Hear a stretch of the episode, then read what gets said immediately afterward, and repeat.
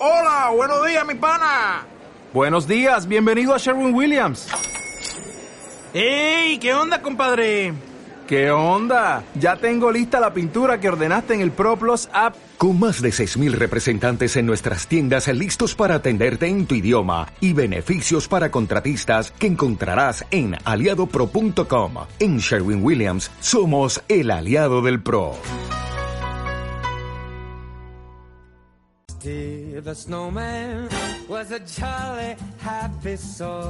Capital Intereconomía, el consultorio.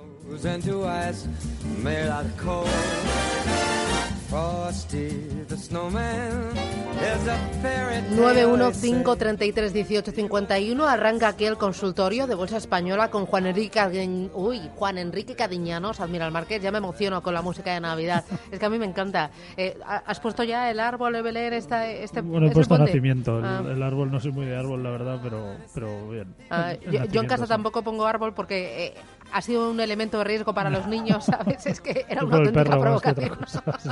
Entonces, con el nacimiento ocupaba menos y, lo podemos poner más alto. Cubres el tope, el mínimo.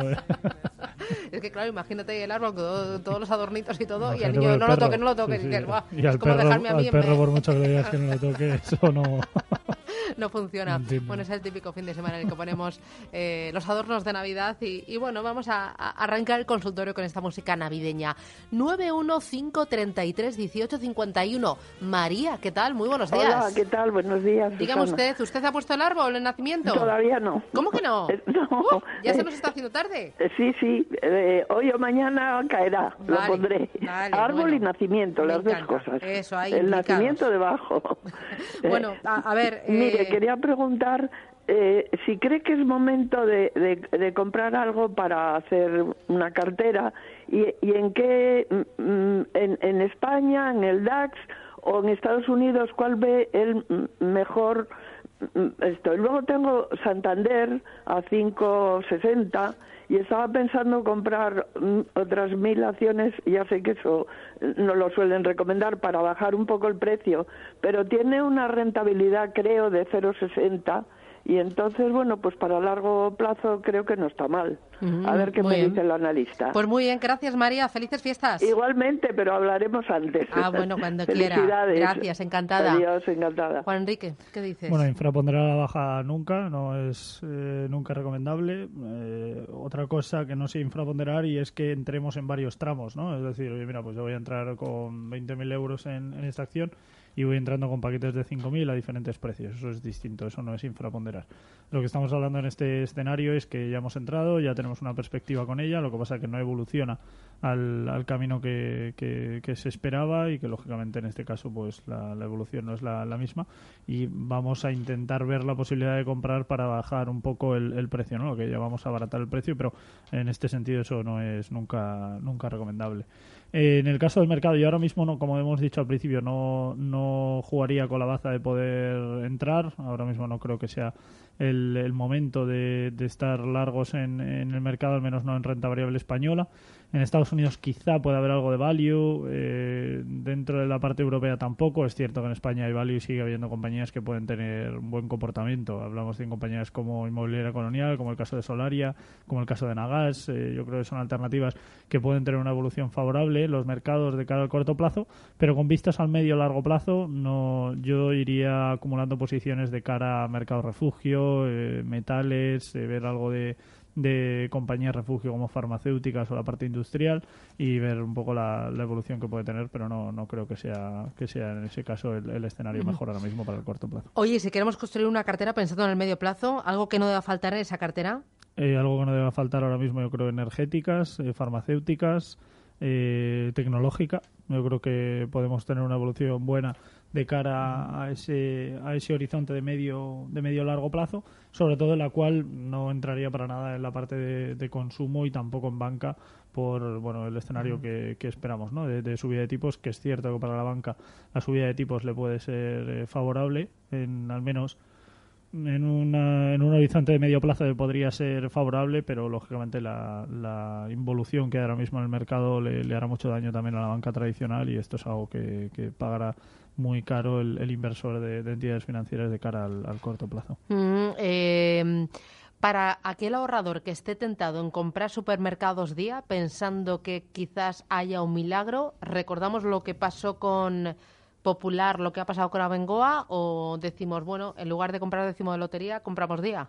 El problema que, claro, nos encontramos en un escenario en el que la gente va viendo como el precio cada vez es más... Eh, ¿cómo llamarlo? ¿no? Más llamativo, más eh, jugoso, ¿no? Por decirlo de alguna forma, y que en ese sentido, lógicamente, eh, nos vemos con la, tentativa de, de, ver un precio asequible para la entidad lo que no tenemos en cuenta es la trampa valor, ¿no? Que una compañía que por mucho que caiga no quiere decir que está más barata, eh, quiere decir que obviamente puede seguir puede seguir cayendo y que lógicamente la evolución que, que va a tener o que puede seguir teniendo es claramente desfavorable. Por lo tanto, yo no creo que nos encontremos en un escenario óptimo como para ver una, una posible entrada en ella y que lógicamente la evolución ahí eh, sea turbia. Por lo tanto, yo no creo que sea el momento para estar. No, no creo que. No juego mucho, me refiero, no, no creo mucho en el tema de la lotería ni, ni nada por el estilo.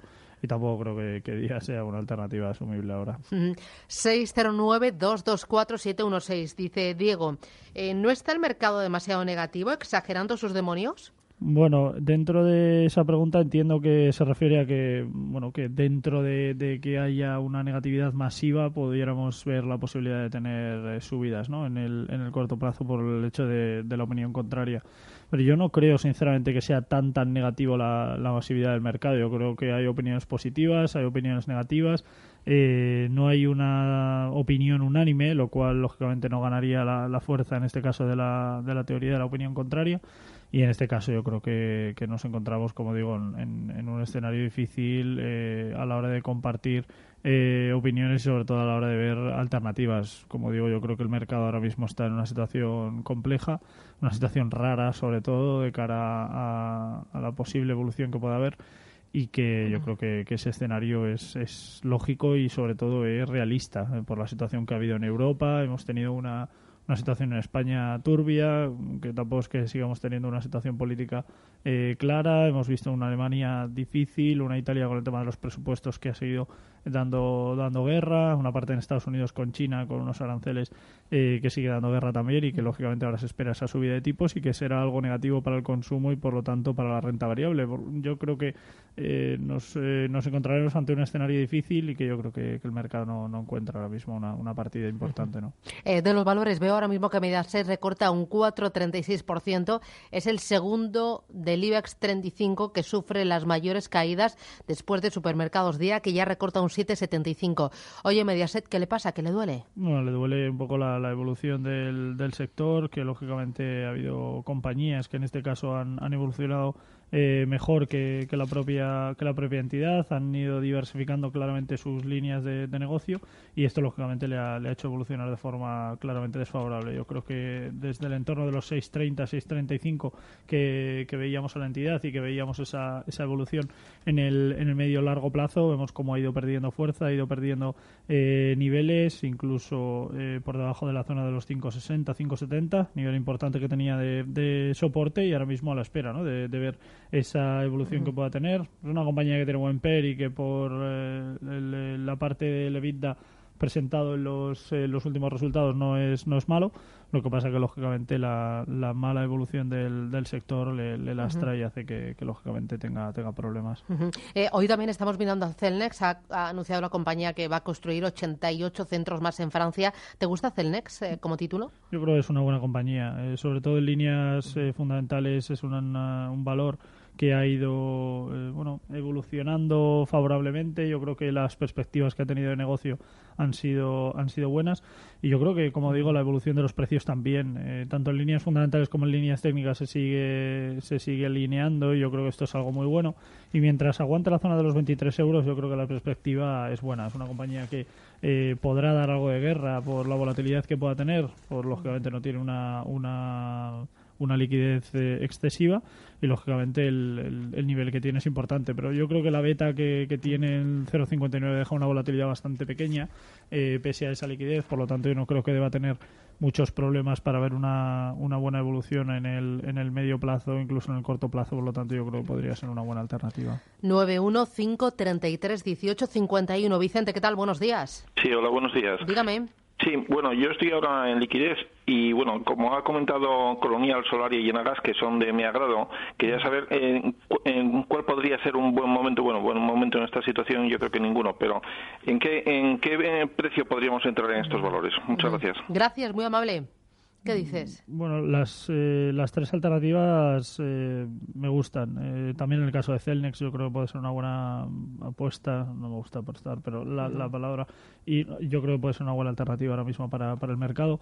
En entornos de 23 sería algo, algo favorable. En el caso de Colonial yo creo que una entrada lo más cercano posible al 850 sería, sería interesante. Yo creo que, que puede tener un buen comportamiento, sobre todo eh, con vistas al, al, propio comportamiento de, la misma. Yo creo que le dejará en una perspectiva lógicamente delicada ¿no? dentro del, del, mercado en el que en el que nos encontramos y en la evolución que, pueda tener. Pero yo creo que son entidades interesantes y que yo creo que en ese caso la, la evolución le puede dejar ¿no? en una perspectiva eh, buena de mercado y que puede tener eh, buenos números. Yo creo que en general eh, los niveles en los que estamos ahora, si le descontáramos un 5 un 7%, que yo creo que puede que no tenga problemas para, para realizar este, este movimiento, yo creo que, sería algo asumible. hoy estamos también muy pendientes del Reino Unido porque al parecer podría revocar el Brexit de forma unilateral, según la justicia europea. en este escenario, ¿serías más prudente, más positivo con los valores españoles con intereses en Reino Unido, un ferrovial, un un, Sabadell, por ejemplo, un Santander. Bueno, en el caso de revocar esta situación, la, libra se vería em, beneficiada, yo creo, ¿no? de, esta situación, así como perjudicado el, el FT100, eh, porque eh, un Brexit sería malo para la libra y bueno para el resto de divisas. Lo que pasa que muchas de las entidades de, que componen ahora mismo el, índice de referencia británico eh, reciben gran parte de sus ingresos en moneda que no es la libra esterlina, por lo tanto es por ello que se vería beneficiada de, de, de este escenario, de esta situación. Pero eh, en el caso del mercado español, lógicamente hay, hay, algunas entidades que tienen parte de su, de su negocio eh, externalizado en este, en este país, en esta área, lo cual lógicamente le, le podría de alguna forma eh, beneficiar, pero, pero bueno, es algo que, que tendremos que ver, es algo que, que habrá que analizar a fondo lógicamente no, no ha acabado, ya lo comentábamos hace, hace dos semanas, que yo no creía que, la situación del Brexit hubiera, mm. hubiera acabado ni, ni mucho menos, y yo creo que la evolución ahora mismo sigue estando ahí que hay, hay que ver, hay que analizar. Muy bien, 915331851, eh, teléfono para el consultorio. Oye, en el IBEX, eh, ¿qué niveles te preocuparía que perdiera? ¿Y qué dirías? Uf, bueno, los ya, o sea, lleva un 12% este año de caída, ¿eh? Sí, la verdad es que si ves compañías importantes dentro del mismo, como es el caso de Santander, como es el caso de BBV, como, bueno, eh, compañías que han tenido una evolución claramente negativa, claramente desfavorable y que esto, lógicamente, les ha dejado un, bueno, un, escenario muy, muy malo. Yo creo que nos encontramos en una situación eh, complicada para, para el mercado. Un IBEX 35 por debajo de los 8.500 sería eh, es que iba a decir la palabra preocupante, pero yo tampoco creo que sea malo esto que, está pasando, me refiero que no, no creo que, el mercado caiga sea algo que sea negativo en general, no creo que sea algo malo, es algo que, tiene que pasar, es eh, algo que tiene que suceder. Lógicamente un porcentaje tan alto de caídas no, no, es algo no es algo bueno en general, pero bueno, lo que hará también será limpiar el mercado, eh, dejar una situación en la que bueno los eh, inversores importantes y los buenos serán los que los que estén ahí, que lógicamente les, les dejarán un escenario interesante, pero yo no creo que sea un, escenario malo, aunque como digo, los 8.500 en el IBEX serán ahora mismo importantísimos en el corto plazo. Hacemos paradita y volvemos. Capital Intereconomía sigue el consultorio hasta las 10 y cuarto, 91533 1851.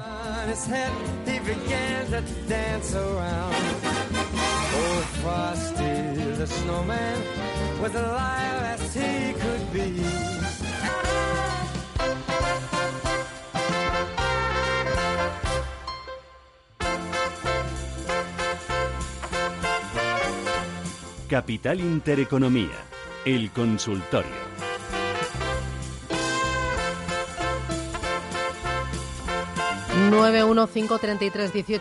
uno me empiezan a llegar las primeras notitas de voz y también los mensajes de texto a nuestro número 609 224 716. A ver, eh, uno de los oyentes dice, buenos días, quería preguntar al experto qué podría ocurrir con las bolsas si en primera votación ha rechazado por el Parlamento británico el Brexit. eh, presentado por la señora May. oye, ¿cómo lo ves esto? O sea, hemos hecho referencia a ello. Eh, si finalmente no saliera el Brexit, sería eh, en este caso eh, malo para, o sea, bueno para la libra, malo para el resto de divisas.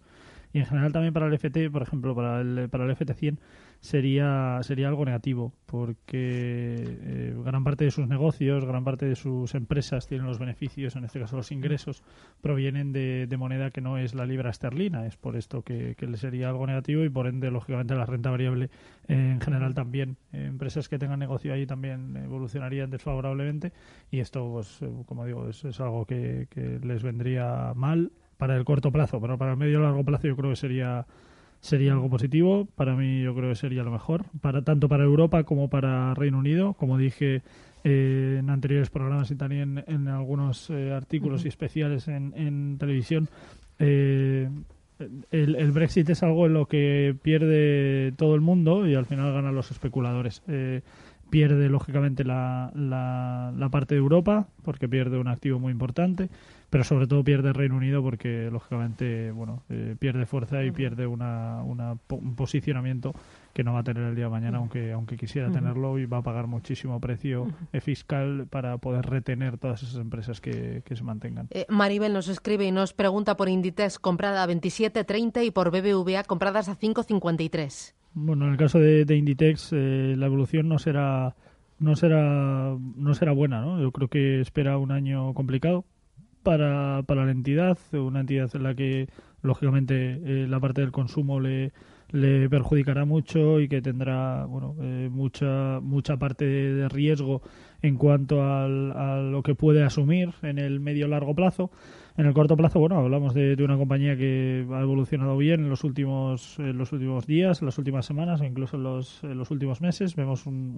último trimestre importante en cuanto a evolución. Mientras aguante la zona de los 26 euros, yo creo que podrá tener eh, buenos números, pero como digo, yo creo que la situación para el año que viene será algo, algo complicada. En el caso de BBVA, la evolución ha sido claramente desfavorable, al igual que el resto de la banca, eh, perdiendo niveles importantes de, soporte, líneas fundamentales de una compañía con una beta con una volatilidad muy importante y es cierto que tiene un PER por debajo de, la media tanto del sector como del mercado, pero que, bueno, en general es una compañía que la evolución que va a tener podría ser algo buena en el medio plazo por el tema de la subida de tipos, por tener algo de margen y por tener una situación favorable de cara al margen de, maniobra de negocio que puede tener, pero que lógicamente la, evolución será negativa de cara al, al negocio, ¿no? al movimiento del dinero. Enrique nos dice, ¿cree que Naturgy tiene recorrido al alza a corto plazo?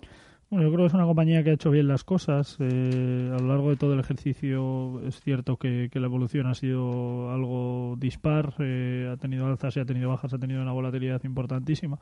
Ha ido cotizando en ratios de 21 y medio y en, ratios también de, de 23 o incluso por encima pero la evolución ha ido de más a menos. Eh, yo creo que la consolidación en la que se encuentra ahora mismo, una consolidación bajista muy clara, hacia el entorno de los 22.50. Si viéramos que supera este nivel, pudiéramos hablar de un posible cambio de tendencia, mientras esto no ocurre y, eh, lógicamente, atacar a niveles eh, cercanos a los 23, pero si no lo hiciera, lógicamente, bueno, veríamos un 23, 25 posteriormente, pero si no lo hiciese, lógicamente, su camino sería volver a atacar de nuevo la zona de los 21.70, 21.80 y poder seguir evolucionando desfavorablemente. Aunque, como digo, yo creo que la perspectiva para la entidad no es mala, la beta que tiene es buena, aunque el, PER es algo elevado con respecto al mercado y con respecto también al, sector de referencia. Otro de los oyentes dice, ¿hasta dónde puede bajar el IBEX 35? ¿En qué niveles entraría?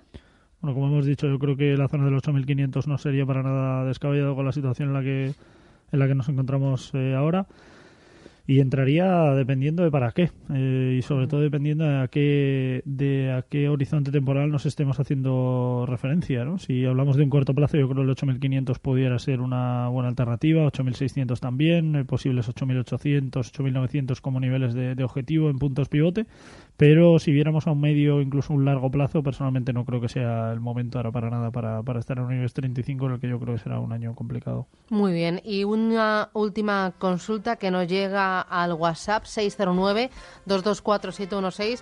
Dice, quisiera que me recomendara algunos valores del mercado alemán con buen dividendo. Bueno, por la parte de dividendo yo creo que Volkswagen puede ser una buena alternativa, SAP yo creo que también, eh, bueno, farmacéuticas también, yo creo que por parte de dividendo hay alternativas muy buenas, aunque ya sabéis mi opinión sobre el dividendo no es no es la misma que, que tiene en este caso este, este inversor. Bueno, otro más, es que ahora me están entrando todos. Dice, ¿qué evolución puede tener Repsol y Celnex? Las tengo compradas a 16,65 y a 20,6. En el caso de, de Celnex lo hemos comentado antes, yo creo que la evolución debería ser o pudiera ser positiva, yo creo que la zona de los 23 puede ser un buen catalizador, pero yo creo que debería empezar a, a recuperar y a seguir escalando posiciones de forma clara. Y en el caso de Repsol la evolución debería seguir siendo negativa. Eh, siempre que no supere la zona de los 15 euros al alza no podremos hablar de un cambio de tendencia, por lo tanto, mientras esto no ocurra, la evolución seguirá siendo mala, objetivos de 14, 13 y medio respectivamente y a evolucionar negativamente que yo creo que la perspectiva global y tanto las últimas declaraciones por parte de la OPEP como la evolución del, del crudo no es que estén siendo especialmente favorables para ella. Juan Enrique Cadiñanos, gracias. Que tengas buen día. Feliz Gracias semana. vosotros, Cuídate. igualmente. Adiós.